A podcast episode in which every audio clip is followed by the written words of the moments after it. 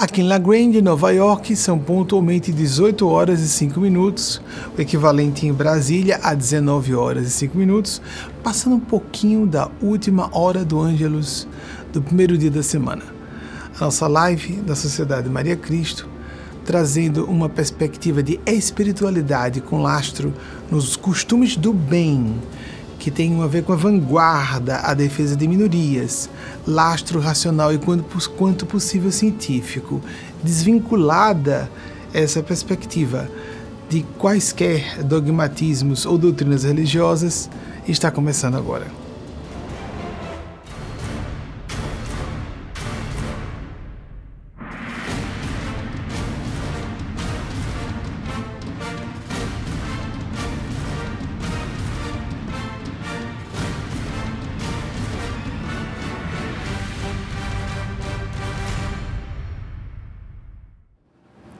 Já soube que nós já temos pergunta de vocês que chegou, já foi selecionada por nossa equipe de apoio para ser colocada aqui ao vivo com vocês, enquanto eu também leio ao vivo com vocês, eu não tomo notícia antes, para deixar esse método de espontaneidade, fluxo em comunhão com a, os nossos amigos e amigas da espiritualidade maior, nos sugeririam que seja mais apropriado ventilar a respeito das temáticas suscitadas por vocês e quais gêneros de raciocínio devam ou não ser desnovelados, aprofundados, resumidos, alargados, de acordo com o momentum que estejamos vivendo. Então, essa pergunta, por favor. Carlos Gustavo Jupi, eu vou pronunciar como em português, não é? Maceió, as regras de português. Maceió, Lagoas. Poderia falar sobre romantismo idealizado versus desapego sentimental? É, Carlos, nós temos na nossa cultura, e para todas e todos que nos acompanham, uma das razões para a seleção das perguntas é que elas tenham um estofo de certa universalidade. Um dos maiores problemas da nossa cultura é a erotização excessiva dos relacionamentos interpessoais. Vamos reiterar o que já dissemos de inúmeras outras, em inúmeras outras ocasiões. Dificilmente temos entre as pessoas que mais amamos, dificilmente para quem for muito honesto, honesta, no facear sua vida psicológica e emocional com autenticidade diante do espelho de sua alma. Dificilmente nós teremos entre as pessoas mais amadas alguém com quem entretecemos um conúbio sexual quando há encontros casuais para muitas pessoas ou mesmo aquela com quem vivemos a experiência da conjugalidade, não importando se no casamento formalizado ou não. Entretanto, existem outros ainda é, desdobramentos muito infelizes dessa, dessa excessiva erotização da nossa cultura. Estamos nos sexualizando exageradamente e estabelecendo valores a partir desse piso de validação por meio da aparência.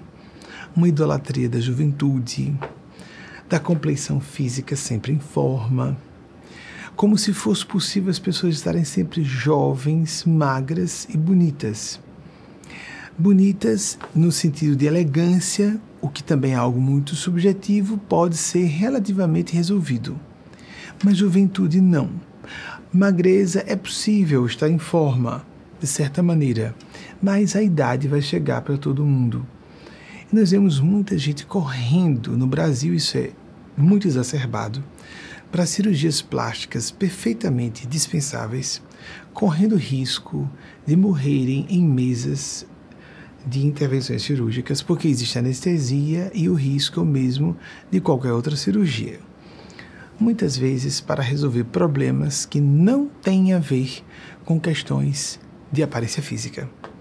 Às vezes alguém quer resolver seu casamento fazendo um delineamento novo das mamas, depois perde a sensibilidade das mamas e descobre que, além de não resolver o casamento, perdeu a sensibilidade das mamas, que na mulher ou nas mulheres costuma ser muito importante a sensibilidade nas mamas.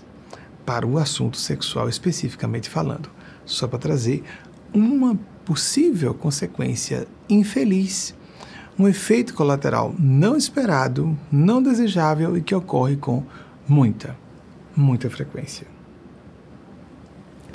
Pessoas se alcochoando com bolsas de plástico dentro do corpo. Às vezes a moça já tem uma proporção bonita, apropriada de mamas e colocam-se então bolsas de silicone. Além de ficar pouco natural, força a coluna da pessoa. As mulheres têm problema mais frequente em relação aos homens, com descalcificação óssea, podendo haver graves no futuro é, efeitos reumatológicos, ortopédicos, etc. Tão infeliz nós vermos que as pessoas estamos nos perdendo nas preocupações que não dizem respeito a quem nós realmente somos. O físico, na área teórica da mecânica quântica, Erwin Schrödinger, eu já o citei algumas vezes. Ele é um homem extraordinário de fato. 1887, 1961. Alguém vai dizer o que é que tem a ver, né? Só tem, vocês vão ver já nos chamou. Ele foi prêmio Nobel de Física de 1933 e é muito conhecido. Você já pode ter ouvido falar do experimento do paradoxo do gato de trava-línguas Schrödinger. É alemão, não é? Ele é austríaco, mas a Áustria faz uso da língua germânica. Pois bem, o gato está 50% vivo e 50% morto, não no sentido nesse experimento. Pesquisem, é bem interessante. Não no sentido de que é, há uma probabilidade dele estar vivo ou morto, meio a meio, essa probabilidade. Não, ele está ao mesmo tempo vivo e morto. É bastante rica essa perspectiva que a mecânica quântica nos traz, a física quântica nos apresenta. Schrödinger, num certo momento, iluminado, como um gênio da ciência, a ponto de receber um prêmio Nobel. E, independentemente do prêmio Nobel, as contribuições dele foram significativas na primeira metade do século passado para o avanço da física quântica. Schrödinger disse: a ciência nunca nos explicará por que, que nos deleitamos com a música, ou por que, que uma melodia em particular nos toca de tal maneira que prorrompemos em lágrimas. Aí entramos no romantismo no outro sentido. É isso porque estamos expandindo. Não vivermos a idealização do amor romântico erótico conjugal. Tenho notado desde o início do século algumas iniciativas de roteiro, direção e produção de filmes e colocarem aqui ou ali é, temáticas de filmes que não girem em torno de um casal, mas, por exemplo, quando se trata de uma, vamos dizer, uma narrativa que envolva pessoas, que seja o relacionamento entre um pai e um filho, uma mãe e uma filha. Eu aprecio em particular essa, esse par de pai e filho ou mãe e filha do mesmo gênero porque, não obstante a sexualidade humana seja muito complexa, quando estamos falando de pais biológicos, partimos do pressuposto no campo da heteronormatividade de que aquelas pessoas são heterossexuais. Para não ficar aquela, aquele fantasma impróprio, impudico, quando não realmente horrível do incesto insinuado. Ficarmos com esse espectro assombrando a, o filme enquanto acompanhamos. Não que não possa haver relações muito puras entre pais e filhas, mães e filhos. Mas eu quero dizer, já que se trata de ficção, e vamos apresentar o amor parental, que nunca deve estar fulcrado em experiências eróticas, porque muita gente inconscientemente faz isso, Mulheres com frustração na sua vida conjugal podem projetar sua frustração para um filho homem. Homens com problemas na sua vida com mulheres podem projetar sua frustração para uma filha mulher inconscientemente. Não estou falando de abuso sexual ou do incesto propriamente, nem mesmo fantasias nessa área que a pessoa tenha, mas movimentos inconscientes que são altamente danosos para alguém. O romantismo, que foi um movimento de arte do século XIX muito amplo, em todas as artes, portanto, a ideia, a música por Schrödinger já nasceu quando o romantismo estava desaparecendo. Já estávamos caminhando, se não me engano, para o realismo nessa época, 1887, lembrando a 1961. Mas a ideia de vivermos o ideal, os sentimentos, como você falou, temos que ter desapegos nos sentimentos, inclusive na parentela biológica. Nós nos esquecemos que pais e mães são atrelados por instintos animais do corpo físico atrelados a seus filhos e filhas. E essa paixão animal pode corromper a pureza dos sentimentos. Dificilmente nós vamos ter, mesmo não sendo pais ou mães, neutralidade psicológica na relação com parentes biológicos, parentas biológicas muito próximos, próximas. Ou vamos ter um afeto exagerado e vamos colocar pontos cegos problemáticos na relação, porque não enxergando os nossos defeitos e defeitos do outro ou da outra, teremos uma série de distúrbios descompensatórios para ambos os lados. Mas também podemos ter reações exageradas de repúdio ao comportamento errado de alguém. Então, buscarmos esse desapego, Jesus foi muito severo com tudo que dizia respeito à parentela biológica há um dos, um dos discípulos que o procura dizendo: Senhor, eu quero segui-lo, mas eu vou ali enterrar meu pai. Chocante, não é? Jesus disse: Deixe, seu, os, deixe os mortos enterrarem seus mortos. Nossa, mas a última homenagem ao pai, Jesus falou assim: Aquele que não abandona a mãe, pai, mãe, irmãs, irmãos, propriedades em meu nome, não é digno de mim e não há que não abandone tudo isso em meu nome, que não receba cem vezes nessa vida e na outra vida eterna.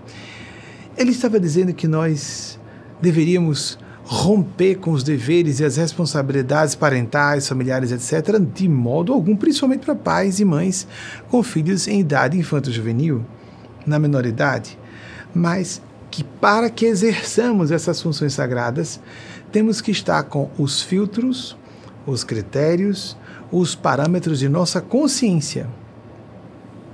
Foi uma das perguntas mais interessantes que eu vi de um amigo que há muitos anos está aqui com sua esposa. Eu sou, quero muito bem os dois. É tão bom, né? Quando somos amigos dos dois elementos do casal. É um casal heterossexual, bem do padrão heteronormativo, com duas filhas encantadoras. E é, uma vez o cavalheiro do casal perguntou como fazer quando estamos num conflito da voz da consciência com o amor por nossos filhos, no caso do, dele e da esposa, as duas filhas.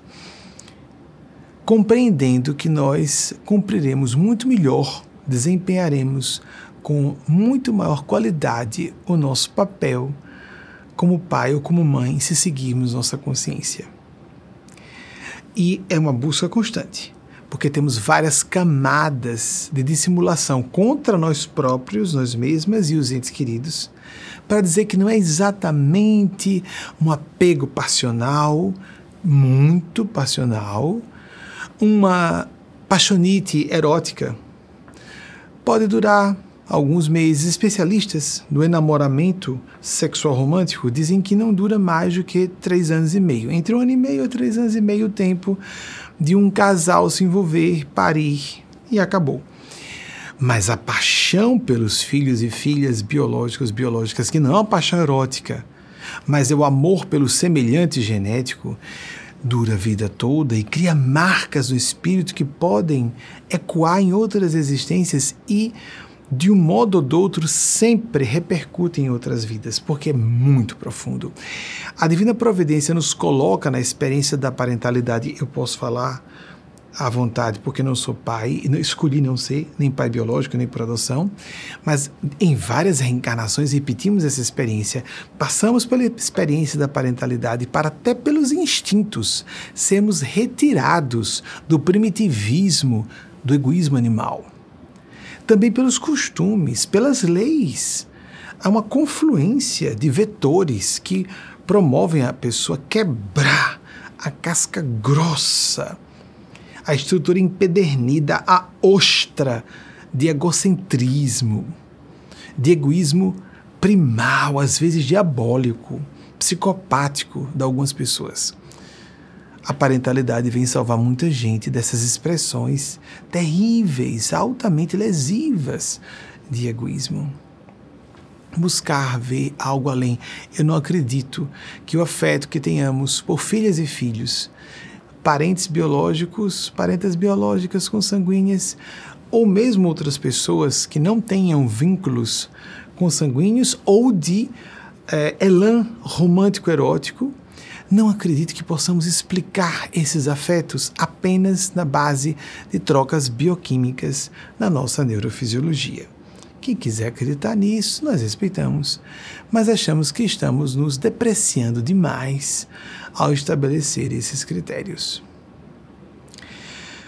Nós vivemos um período de muito reducionismo nas ciências. Então, a ideia de que tudo é uma, algo está acontecendo no campo genético, no campo é, bioeletroquímico do cérebro, certos neurotransmissores não estão bem equilibrados, ou essa orquestração bioquímica no cérebro não está favorecendo o bem-estar da pessoa. E são ciclos, a ciência vive ciclos mais reducionista ou menos, só para falar de um dos tipos de ciclos que as ciências costumam padecer. Só nos seus três séculos e meio aproximados de existência de ciência como nós entendemos hoje.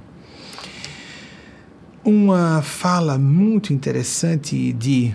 Agora eu vou apresentá-lo diferente. François-Marie Arouet, Voltaire, pseudônimo Voltaire 1694, 1678. Numa certa ocasião, esse brilhante, talvez um dos maiores nomes do iluminismo, não só francês, mas a história toda do iluminismo, um grande movimento, não é? De esclarecimento do ser humano, de libertação do obscurantismo medieval. Claro que já vinha sendo quebrado desde a Renascença, mas o iluminismo foi extraordinário para isso. Então, Voltaire, filósofo, que era deísta, disse algo bem interessante sobre essa prisão ao Zeitgeist, que nós somos criaturas de uma época e que raras inteligências conseguem se levantar acima das ideias de sua época. Estamos dispostas, estamos dispostos a facear a necessidade de mudanças, a ferir as convenções, as conveniências, as aparências para seguir nossa consciência quanto estamos, de fato, receptivas, abertos a isso. O brilhante Stephen Covey, 1932, 2012, um grande educador norte-americano que foi responsável pela publicação de um livro que eu considero seminal. Eu tive acesso a ele nos anos 1990, mas ele foi publicado em 1989, Os Sete Hábitos das Pessoas Muito Eficazes.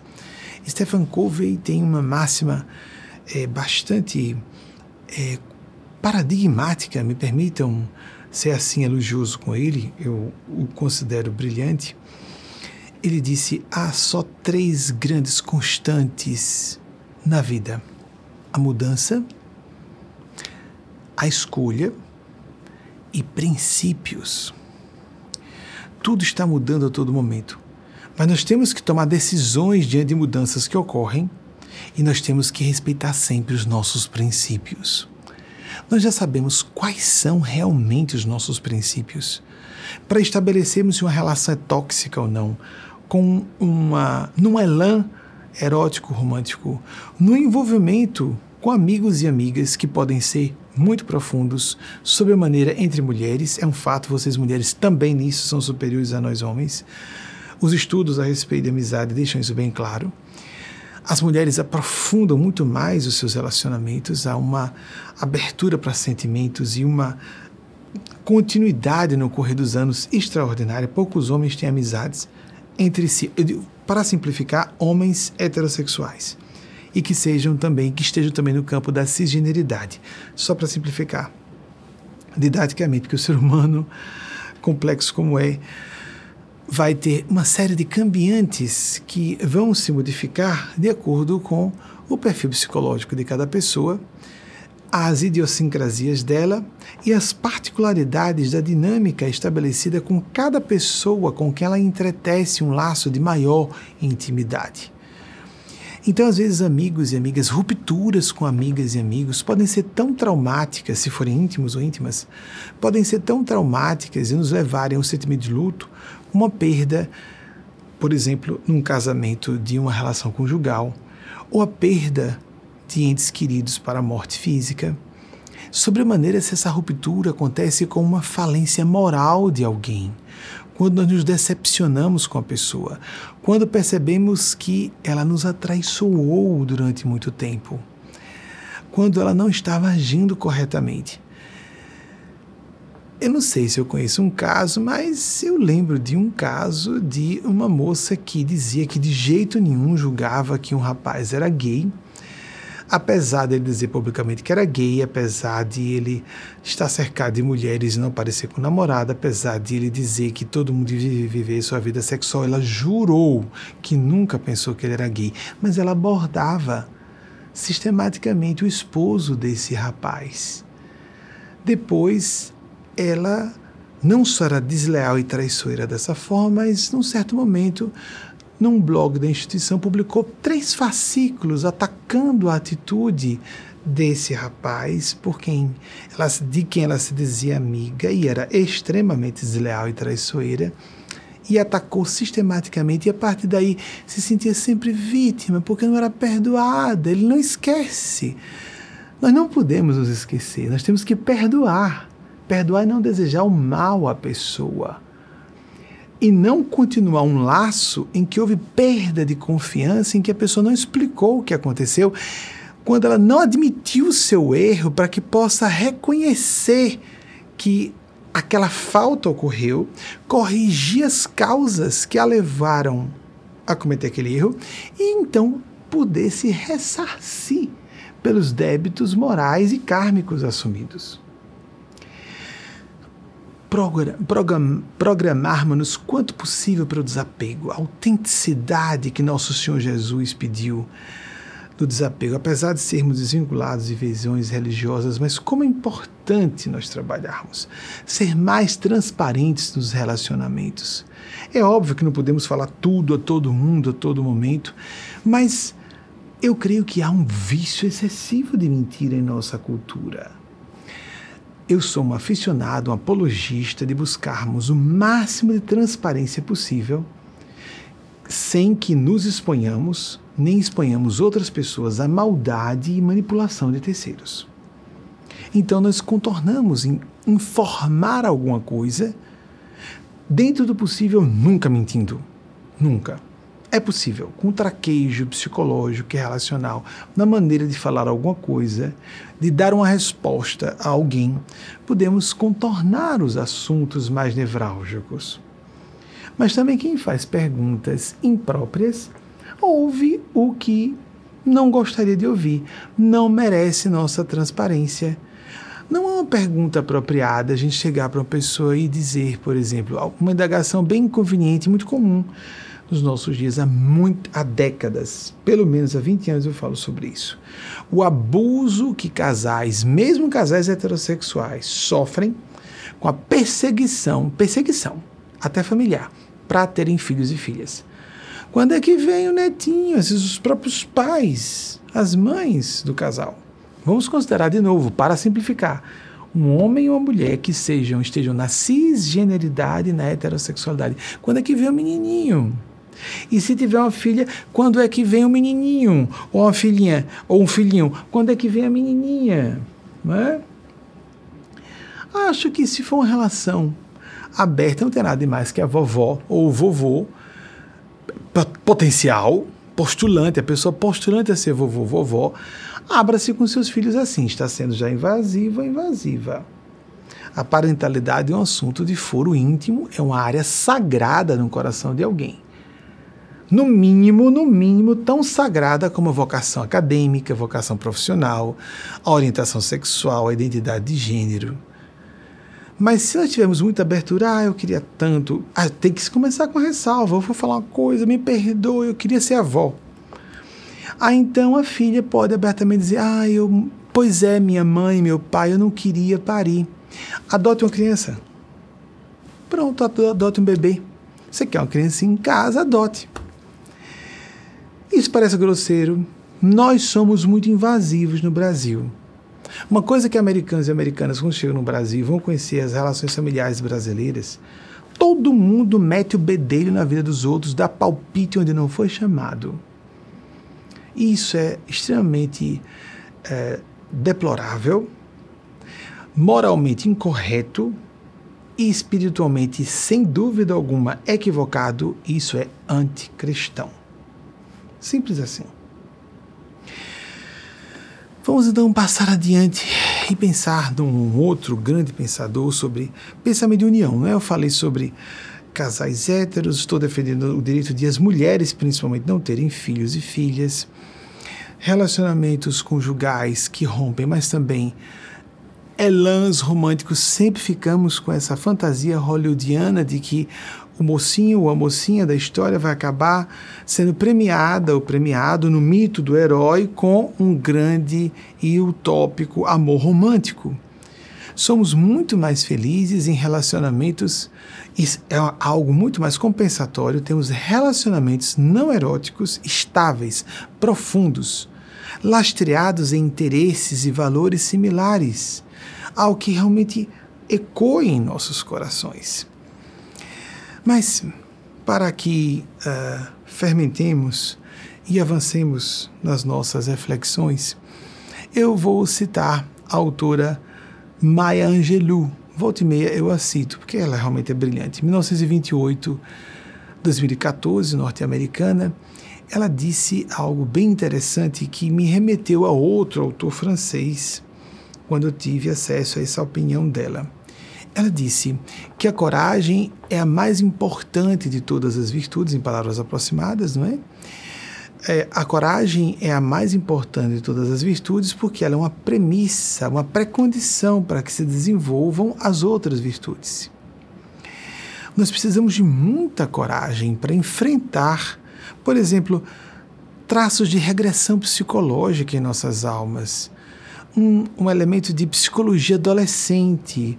E agora eu vou ficar bonitinho, bonitinho, para poder ver se pessoas do gênero oposto, de novo, ou do gênero que nos atrai, para ver se eu fico engraçadinho, engraçadinha para aquelas pessoas. Ou então para não passar mal na fita, numa festa. Amigas, amigos, não é que as pessoas não possam se cuidar e estar em forma. É, as mulheres são muito, vocês, de novo, tiranizadas pela cultura para estarem eh, tingindo o cabelo, não tem a liberdade de nós homens de ficar, de ficarmos como fico, deixando os cabelos é, lenta e felizmente ficando brancos, que são condecorações da passagem do tempo. Vão, vai, essas, esses fios de cabelo branco até nas sobrancelhas vão dando uma, nos trazendo insígnias de maturidade biológica que pressupõe se esteja sendo acompanhada por um desenvolvimento psicológico e espiritual correlatos, não é isso? Então, é, a coragem de nos desapegarmos. Uma mulher pode, por exemplo, decidir: passei de 60, agora eu vou parar de tingir os cabelos. Cansei, cansei. Ou uma outra pode deixar o cabelo sempre raspado, baixinho, porque ela não quer ter o trabalho sendo feminina. Não tem nada a ver com deixar o cabelinho baixo. Aí se chama de Joãozinho. Peraí, gente, o que é isso? Por que a Maria não pode ter o cabelinho curtinho? Porque prefere não ter trabalho de cuidar dos cabelos. Nada demais que a mulher queira cuidar dos seus cabelos se isso lhe aprover, lhe agrada, por uma experiência perdão, que é, se a agrada, se lhe aprover. A regência tem que ter cuidado, né? Nosso português é lindo, né? Norma culta, encantadora. E aqui o alegito começa algum deslize, é inevitável. Mas voltando, nos liberta a usar de coragem para, se alguém se contrariar e vier nos cobrar. O que foi porque você cortou seu cabelo? Mas eu quis ficar com o cabelo curto. Não, mas ficou horrível. As outras pessoas não têm que achar nada. Você está gostando do seu cabelo curto? Você está gostando de parar de tingir o cabelo? Nossa, que coragem sua. A pessoa poderia dizer isso. Que coragem. Parou de tingir o cabelo com 50 e não com 60 ou com 70. Há pessoas nonagenárias pintando o cabelo. Eu achei interessante que uma certa criatura foi interrogada nonagenária se era vaidade pintar o cabelo, dando entrevista na TV. Não teve vergonha. A vergonha do ego adulto amadurecido, um ego adolescente. Pulou sobre a cadeira e disse: Não! é autoestima. claro que é uma vaidade, uma vaidade fútil. Vaidade tem vários graus. Vaidade tem a vaidade da aparência física, que é o caso. Tem a vaidade, a vaidade intelectual, a vaidade dos. Tem um momento em que a vaidade deixa de ser vaidade e passa a ser pudor. Nós começamos a nos comportar de forma mais refinada e percebemos que nós estaremos sendo menos elegantes, menos decentes se não agirmos de uma certa maneira. Então, qual o problema de assumir a vaidade que a pessoa gosta de tingir o cabelo e continue, continue, mas não minta para si, muito menos minta para outras pessoas. Mas de longe, esse não é o maior erro dessa pessoa. De longe, de longe, de longe. Mas é a pessoa acostumada a mentir para si e para outras pessoas ao dizer isso. Eu fico muito feliz em perceber a calvície, que me dá uns 5 anos a mais. Eu não acho algo esteticamente bonito a calvície. Acho bonito em outros homens, em mim mesmo não. Mas quando eu me vejo no espelho, eu me identifico com a calvície, porque me dá uma ideia de uma pessoa mais velha. Os cabelos brancos que vão surgindo aos pouquinhos, eu vou fazer 53 anos esse mês. Eu sou de 1970. Então, nossa, demoraram tanto para chegar eu vou agora tingir, francamente, francamente, rugas. Eu me olho no espelho e não encontro as rugas com que eu me identifico. não se trata de uma questão ruga, não é uma coisa que eu acho bonita. Vocês estão entendendo? É uma questão de identidade, de como nos vemos. Eu olho no espelho, então acho que está com a cara ainda muito jovem para como me sinto um velho por dentro e não, não tem pelanca ainda, não é? Não, está com ruga. Repito, não estou dizendo que pelanca é bonito, ruga é bonito. Vocês estão compreendendo? Eu não estou sendo, uh, não estou fazendo um, uh, um tipo ao dizer isso. Eu estou falando sobre identidade e não o que nós consideramos esteticamente mais apropriado. Será que nós estamos atentos a quem nós realmente somos? Como nos sentimos à vontade, confortáveis de ser, de nos portar? O outro autor que Maya Angelou me remeteu com esse pensamento dela foi o médium e conferencista, escritor francês Léon Denis, que viveu entre 1846 e 1927. Kardecista. Nós fomos durante 20 anos. Hoje somos desligados desde 2008 formalmente com todo respeito às pessoas ligadas ao movimento kardecista. Apenas nos desligamos de qualquer doutrina religiosa e a doutrina espírita é uma doutrina religiosa. Está até no senso. Nós vamos completar agora em dezembro 15 anos que estamos desligados do movimento kardecista. Repito, há pessoas decentes não só no meio kardecista, em todos os seios religiosos, como há pessoas decentes fora do meio religioso, como há pessoas decentes ateias ou agnósticas. Então, Leon Denis, numa certa ocasião, eu tenho impressão que foi num dos clássicos dele o problema do ser, do destino e da dor, mas não tenho muita segurança se foi nesse livro. Ele consultou, ele falou que consultou os espíritos sobre qual era a razão para existir tanta calamidade, tanto sofrimento rude nos mundos primitivos, guerras, epidemias, todas essas vicissitudes mais uh, amarras, a forma clássica de dizer amargas, é, as, essas provações, essas expiações excruciantes e a resposta dos espíritos do bem do campo da supraordenação que falaram, que falavam com Leon Denis, acredito que fosse médium autêntico mesmo, Leon Denis, disseram para que essas pessoas desenvolvam coragem, como lembra o pensamento de Maya Angelou. Eu acho que Maya Angelou não teve acesso a esse pensamento de Leon Denis, porque a cultura, a, os países de língua inglesa são muito etnocentrados no campo linguístico e não costumam ler autores e autoras de outras, mesmo traduzidos de outras línguas. Respeito, querem muito ouvir a si mesmos e si próprias, lamentavelmente.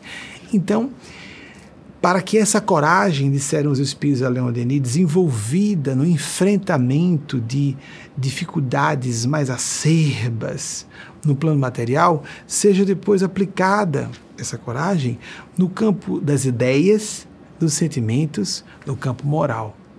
Muito interessante isso, não é? Essa visão elegante.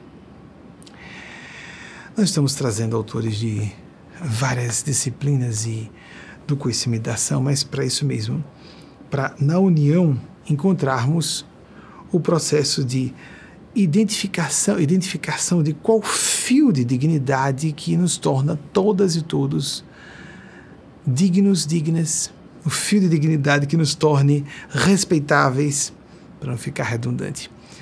O que nos torna, qual o denominador comum que nos torna seres humanos que mereçam ser tratados com um mínimo, um mínimo de é, consideração com os nossos sentimentos. A nossa humanidade, a nossa humanidade, eis a questão. Temos defendido essa tese em nome do Espírito de Deus Paz há muito tempo. A causa LGBT, a causa da consciência negra, a causa do empoderamento feminino ou quaisquer outras que coloquemos, a luta contra a xenofobia, a luta contra qualquer ordem de discriminação, o etarismo. Pessoas que são discriminadas, vamos imaginar, a pessoa vai ser contratada para um certo cargo numa empresa, uma vaga, e às vezes uma pessoa de 40, 40 anos, 10 anos mais nova que eu, pode ser vista como deficiente por não ter 25. Só que muitas vezes esses 15 anos a mais lhe concederam experiência.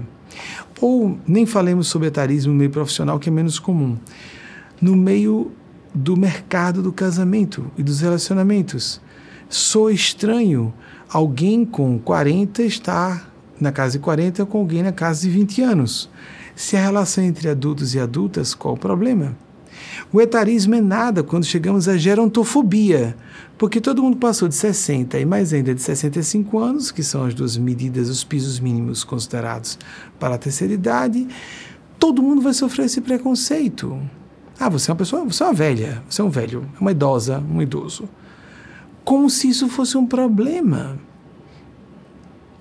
Eu me recordo que um dos professores ilustres da Faculdade de Direito, quando estive lá, no início dos anos 90, primeira metade dos anos 90, entrei em uh, primeiro semestre de 1989, um ilustre professor de Direito das Coisas e das Obrigações, Paulo Machado. Ele estava na iminência de ser desligado do, uh, do corpo de professores e professoras do Magistério do Direito da, da Universidade Federal de Sergipe por estar para completar 70 anos. Na época, ele chamava de expulsória. Uma pessoa que esteja saudável aos 70 anos, uma atividade intelectual, se ela estiver lúcida, ela tem muito mais a oferecer do que uma pessoa com 60 ou 50. Era bizarro, eu cheguei a discutir com ele, discutir no sentido de apoiá-lo empaticamente. Depois é que se pulou né, na legislação brasileira, felizmente, para 75, Rosa Weber, ínclita ministra do Supremo Tribunal Federal, sendo aposentada à força porque chegou a 75 anos. Se ela está lúcida, se ela está saudável, no livre desfrute de suas funções cognitivas, por que forçar a pessoa a se aposentar? Que ela seja submetida a uma bateria de exames à pessoa. Isso vai ser corrigido no futuro. Não faz sentido. A pessoa não usa a aparência física, a juventude ou a beleza para estar fazendo o seu trabalho, mesmo porque seria até considerado preconceito que uma pessoa na terceira idade não possa estar elegante e bonita para a sua idade. Não querem se vestir como se fosse um adolescente, que eu tenho a impressão que não é o mais apropriado em termos de elegância mesmo. Não há essa preocupação. Muitas pessoas até são levadas a se vestir de uma forma mais jovem, do que aquela esperava para sua idade, porque a cultura exige isso. Que sejamos o mais possível independentes, autossuficientes com relação a reclamos da cultura, para que sejamos pessoas mais lúcidas.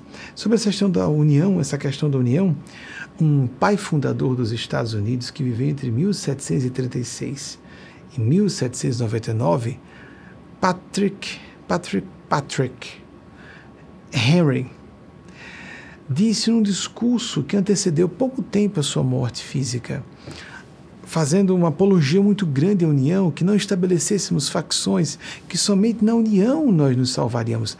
Ele estava falando isso a respeito, claro, das colônias, do surgimento dos Estados Unidos como uma nação, o berço da democracia como entendemos hoje, da democracia moderna, etc.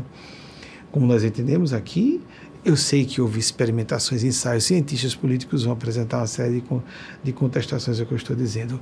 O que aconteceu na Inglaterra, desde o surgimento em 15 de junho de 1215 da Carta Magna, a primeira é, peça legal considerada algo semelhante a uma Constituição, com o rei João sem terra, e depois com a Revolução Gloriosa de 1688 a 1689, se eu não me engano, em que foi retirado muito poder das realezas britânicas, 100 anos antes de eclodir a Revolução Francesa, em 14 de julho de 1789, 1789, assim como também antecedendo a própria Revolução Americana de 4 de julho de 1776.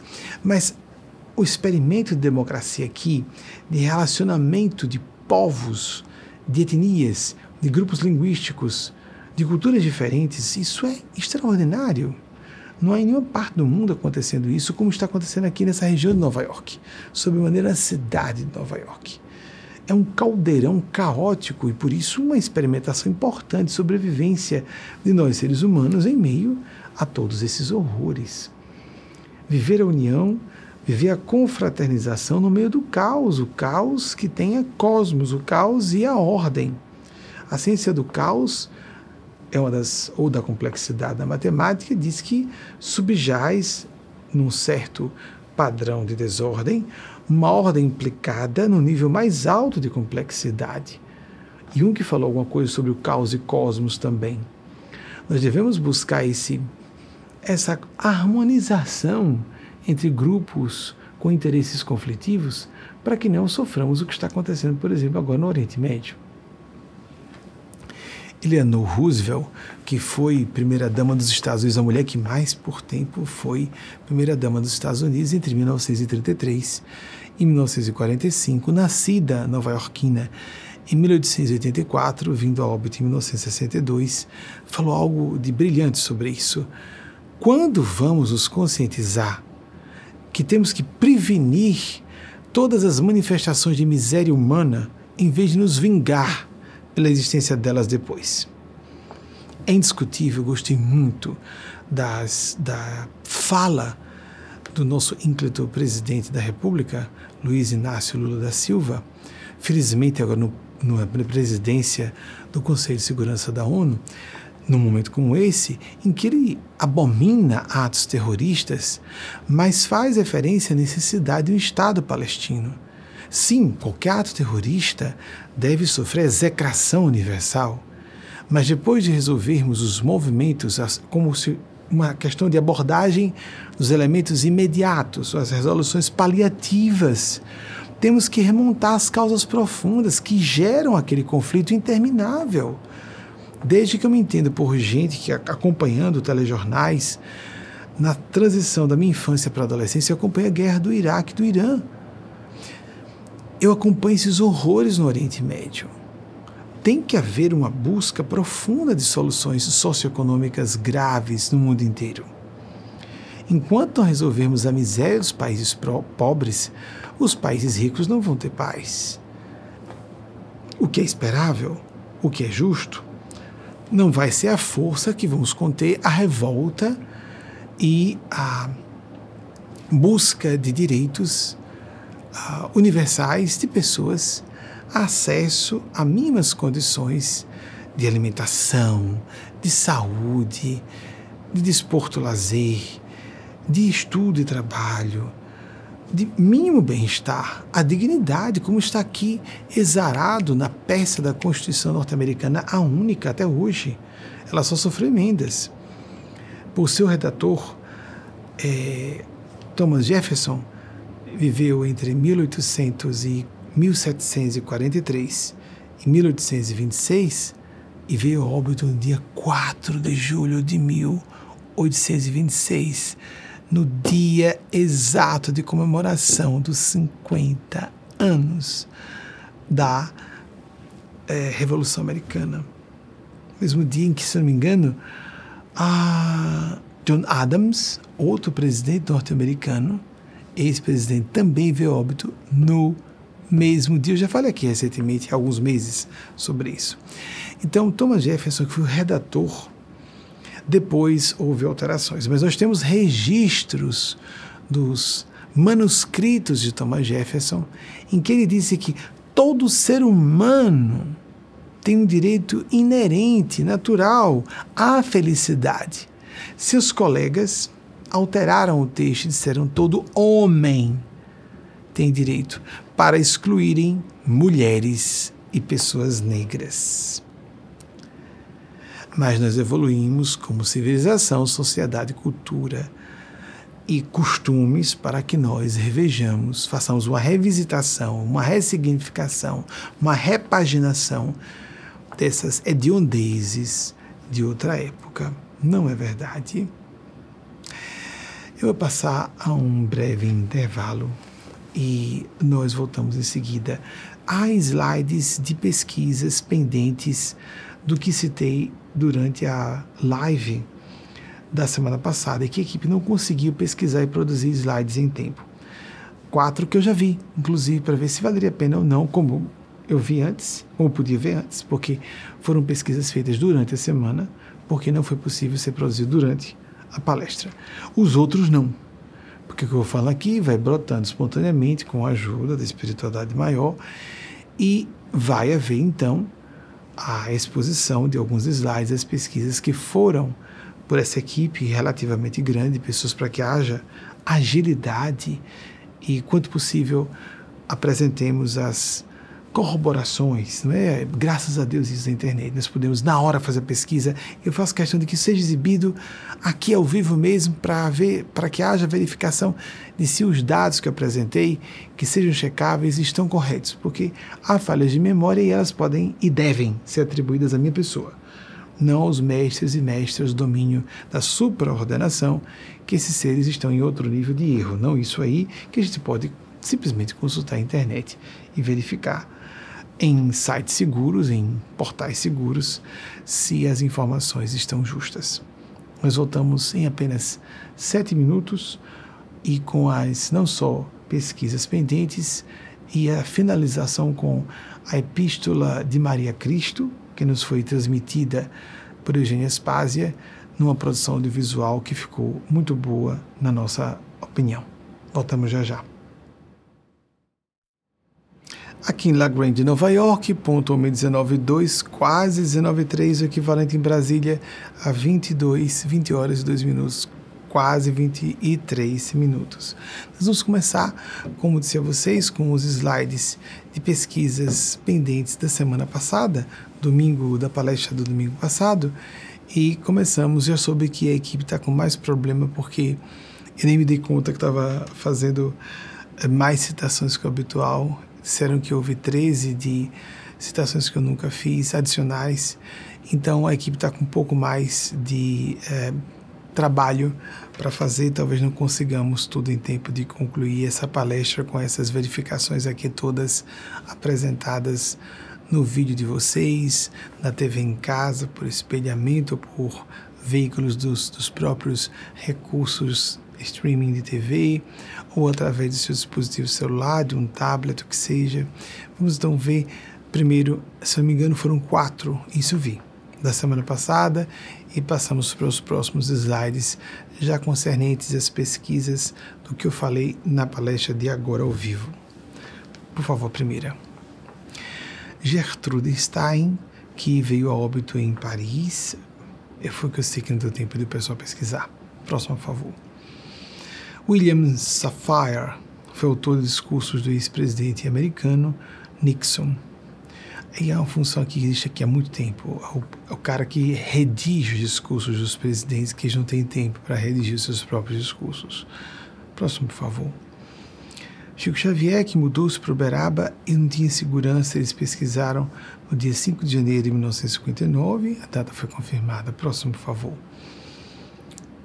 Florence Nightingale, considerada a mãe da enfermagem, e enfermagem com bases científicas. Acho que esse é o último, né? Próximo, por favor. É, agora já começamos as de hoje. Erwin Schrödinger, que é trava-línguas, não é? 1887-1961, físico teórico austríaco que fez grandes contribuições para a mecânica quântica. Pelo que eu me recordo, ele andou estudando muito a parte, o aspecto ondulatório, na época do debate da, do princípio de complementaridade corpuscular ondulatória da matéria. Pelo que eu me recorde, ele era daqueles que se inclinavam a falar de a matéria ter uma base ondulatória, mas isso aí eu não falo com segurança, li sobre isso há muito tempo. Nobel de Física de 1933 e é muito conhecido pelo experimento do gato de Schrödinger. Próximo, por favor. François-Marie Rouet, ou Arouet, Voltaire, 1694 a 1778, eu cito com muita frequência. Ele veio a óbito na iminência de completar 84 anos, aproximadamente 84 anos. Iluminismo, ele foi um dos gênios do iluminismo, francês, deísta e filósofo. Próximo, por favor. Stephen Covey, um grande homem de bem, 1932 a 2012, ele morreu por consequências de pelo me engano, se não me engano, ele sofreu um traumatismo crânioencefálico que gerou um AVC de proporções grandes. Isso eu posso estar enganado. Por causa de um acidente de bicicleta. Então ele estava com quase 80, na iminência completou 80 anos, e resolveu. É isso da cultura americana, né? De eu posso, I'm good, não sei o que, tá, tá, tá. A gente tem que perceber os próprios limites, com todo respeito à figura de um grande homem de bem, um educador, norte-americano responsável pelo clássico Indico a todas e todos os sete hábitos das pessoas muito eficazes. Próximo, por favor. Mangelou com frequência eu coloco. É interessante, eu não me acostumei a utilizar e está sendo muito utilizada a expressão estadunidense. É interessante, porque norte-americano também, norte-americanos e norte-americanas também são os canadenses e as canadenses. E, inclusive, até, bem, vamos ficar por aqui. Não, não quero criar polêmicas, mas mexicanos, porque há quem discuta que não deveriam compor a América do Norte. Isso aí é assunto de geografia, nem sei o quanto isso é controvérsia ou não. Eu vejo muito mais a questão de etnocentrismo anglófono. Me perdoem se eu estiver equivocado sobre essa controvérsia. Então, autora estadunidense Maya Angelou ou norte-americana, mulher brilhante. Próximo, por favor. Leon Denis, 1846-1927, era médium, escritor, conferencista e eu tenho impressão que foi nesse clássico dele, O Poder do Ser, perdão, O Problema do Ser, Destino da Dor, que há aquela é, indagação aos espíritos do bem de por que é que nos mundos primitivos há tanto enfrentamento de vicissitudes bem rudes. Próximo, por favor. Patrick Henry, 1736-1799, um dos pais fundadores dos Estados Unidos da América. Eu citei o último discurso antes do óbito dele. Próximo, por favor, se tivermos. A Carta Magna, já sei que há alguns meses, acho que mais de ano, de 15 de junho de 1215, que foi imposta ao rei João Sem Terra, um vanguardismo extraordinário do povo britânico, já limitando a coroa, ou a pessoa, coroa no sentido do monarca, o monarca já sendo colocado dentro dos trâmites da lei.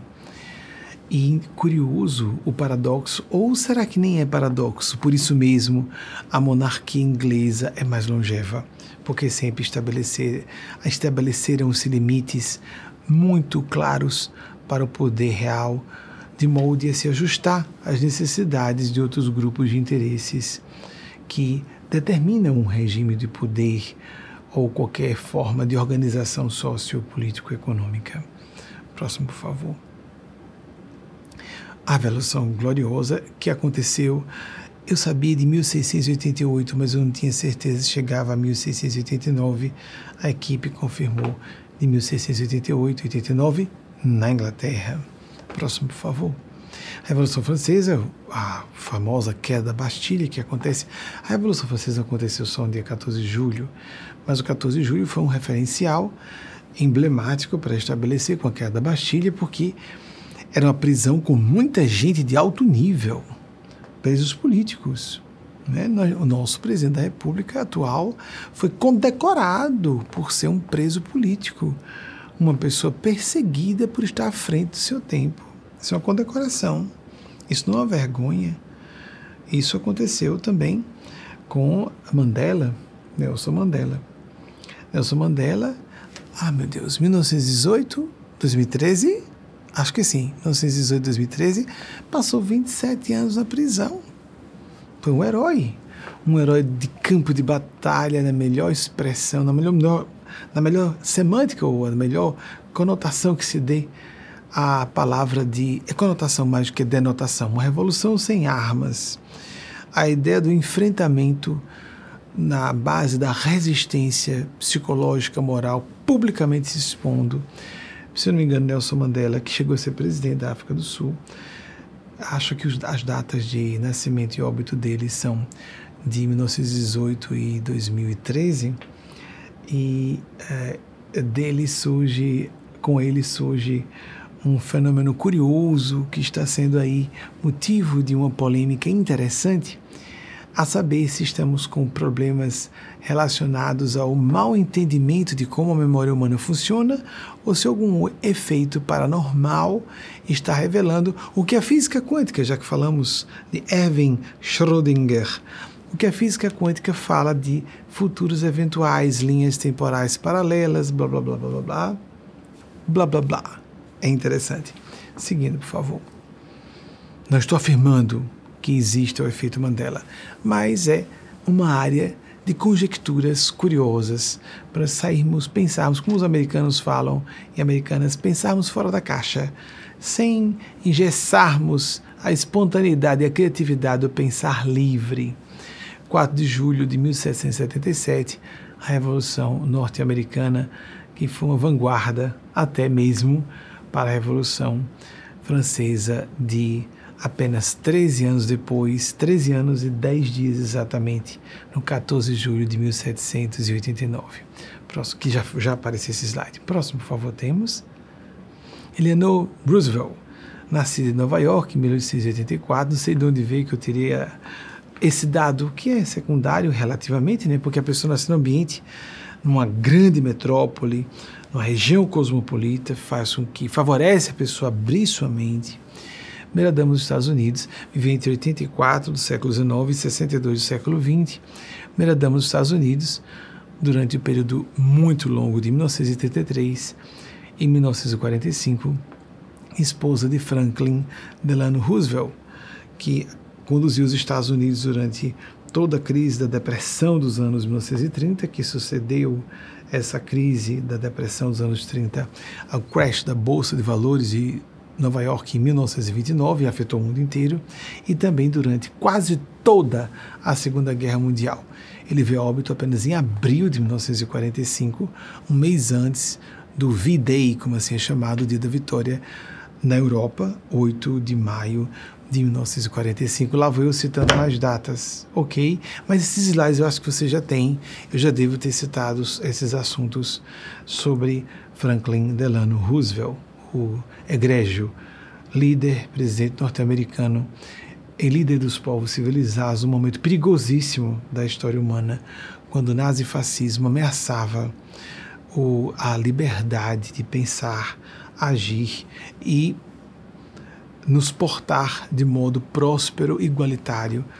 Não obstante, hoje não vivamos nada de ideal nesse sentido, mas seria muito pior se o nazifascismo obtivesse vitória durante a, seguro, a segunda grande conflagração mundial.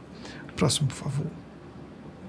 Thomas Jefferson, de fato, nasceu em 1743 e veio óbito em 4 de julho de 1826, no cinquentenário. São gargalhadas cósmicas, não, não é isso, amigas amigos. Ele é considerado um dos pais fundadores dos Estados Unidos e vira óbito no dia do primeiro cinquentenário. Não só já foi extraordinário seu 4 de julho, mas exatamente 50 anos depois da Revolução Americana eclodir em 4 de julho de 1777, ou a data marco principal, se não quisermos dizer que foi ali que eclodiu. Tem a crise do chá, a revolta do chá, não sei exatamente o nome que se dá, se eu não me engano, em Boston, em 1773. Lá vou eu citando mais informações que vocês têm que checar. Muito inseguro, estou falando por cima de memória, muita coisa borra realmente, e eu prefiro manter isso o fluxo espontâneo do que os espíritos propõem para fazermos esse entrelaçamento, essa costura conceitual que nos dão cenários para que entendamos o que estava acontecendo no mundo, o valor das ideias de alguém pipocando numa época de muito atraso em vários sentidos, como ele que quis que quis nivelar mulheres, pessoas negras e homens brancos mas seus colegas não aceitaram esse vanguardismo. O século XVIII também era difícil para isso. Próximo, por favor. John Adams, de fato, o outro presidente norte-americano que veio a óbito exatamente no mesmo dia em que Thomas Jefferson, no 4 de julho de 1626, eram comemorados 50 anos da independência americana, também tinha sido presidente dos Estados Unidos. Não é impressionante? E os dois muito longevos os dois para a época. Se não me engano, é, John Adams estava com 91 ou para completar 91 anos, e Thomas Jefferson, como vocês viram, no ano em que ele estaria completando 83 anos. Próximo, por favor. Nelson Mandela, de fato, viveu entre 1918 e 2003 nessa sua última reencarnação e passou 27 anos aprisionado, um preso político. Isso é uma condecoração para uma perspectiva histórica. É horrível sempre, mas é uma condecoração. É um louvor a uma figura histórica, um vulto histórico foi preso por motivos políticos, por, por estar muito à frente do seu tempo. Próximo, por favor. Agora estamos com aquele problema de vai dar um black a qualquer momento, porque nós não vamos ter tempo de fazer todas as pesquisas, mas não tem importância que nós estamos na próxima semana e vamos já lembrar todas e todos vocês que precisamos ter hábitos diários de oração, meditação, uma vez na semana, uma prática espiritual coletiva como essa. Melhor que seja ao vivo. Você pode nos acompanhar ao vivo. Estamos agora estabelecendo no último na última hora do Ângelus, do fuso horário local, da costa leste norte-americana, onde estamos, La Grande, Nova York. Mas o equivalente nessa época do ano a 19 horas de Brasília. E é, não só ao vivo, mas se não, você estabelece o seu horário de acordo com a sua conveniência para assistir no transcurso da semana. O nosso trabalho é outro, que lhe, que lhe é, uh, não é bem a, a prover, mas que lhe satisfaça aspirações e reclamos profundos da alma. Não pode ser só uma coisa que nos agrade, que seja palatável a gostos e caprichos que às vezes tem que ser desenraizados. Nós precisamos nos desvincular de certas identidades impróprias. Pessoas que estão fixadas na mentalidade adolescente infantil, em assuntos inclusive moralmente questionáveis, etc, etc, etc. Mas sim aquilo que nós sintamos em nossa consciência, isso cala ou ecoa, ressoa profundamente no que eu intuo o mais certo para mim é a esse grupo que você deve se ligar. E pode ser que a distância, sim. Sem o Deus gasofilácio, é, gasofilácio. É isso? O Deus cofre, como disse o padre Júlio Lancelotti. E que gerou alguma polêmica, algum problema. Porque é muito mais fácil, né? o jogo de manipulação para donativos quando a gente está presencialmente com as pessoas. Então, quando não há um jogo de manipulação e de simonia e adulteração de propósitos religiosos, espirituais e cristãos, aí então a gente começa a ver que cristãos e cristãs, pessoas que assim se rotulam, estão tão distanciadas do verdadeiro Jesus. Não só esse Jesus da teologia da prosperidade, muito questionável moralmente, como o Jesus doce, cândido e meigo. A gente não encontra esse Jesus nos evangelhos, não nos evangelhos clássicos. Jesus era amoroso e fraterno e severo quanto fosse necessário, na medida que fosse necessário. Porque ele era um pai por excelência, ele não queria fazer o papel de bonzinho, nem era nada passivinho, ele está severo, duro, a quase todo momento é só a gente ler os evangelhos originais, os canônicos, que são os mais antigos. Eu sei que também há controvérsias entre estudiosos de textos clássicos, mas os quatro evangelhos canônicos, os que sobreviveram para os dias de hoje, nos dão notícia de um homem muito duro na sua fala. E um duro no sentido disciplinador, libertador. Homens de pouca fé, ó vocês, pessoas de pouca fé, ele está lá falando dos, dos lírios dos campos, que não se vestiram como Salomão, como as aves do céu, que não semeiam nem colhem e se alimentam. E porque vós, que sois mais do que pássaros ou lírios, homens e mulheres de pouca fé, ele quando começa a ficar manso, pã, lá vem a voz da verdade, como a espada celeste do discernimento, a nos dizer: isso não é o bem. Fiquemos atentos e atentas. Voltemos aos evangelhos clássicos. Leiamos aquilo ali. Jesus se opôs a todas as tiranias e opressões de elites dominantes. Fiquemos atentas e atentos. Vejamos o espírito dos evangelhos, mais do que propriamente trechos específicos isoladamente dos evangelhos. Vamos notar que ali é uma, um grande libelo, um grande manifesto libertário em busca de alforriar a espécie humana de todas as escravidões culturais, mentais e espirituais. Agora vamos ver o que a mãe crística da humanidade. Jesus quer que uma mulher e uma mãe se apresentem como crística para empoderamento e dignificação da feminilidade na Terra trouxe para todas e todos nós, eu considerei uma mensagem particularmente tocante para o nosso padrão, a nossa mentalidade da Terra de hoje, para aquelas e aqueles que têm nível de intuir, perceber, inteligir e aplicar o que vai ser propugnado através das mãos do Espírito de Espásia nessa semana.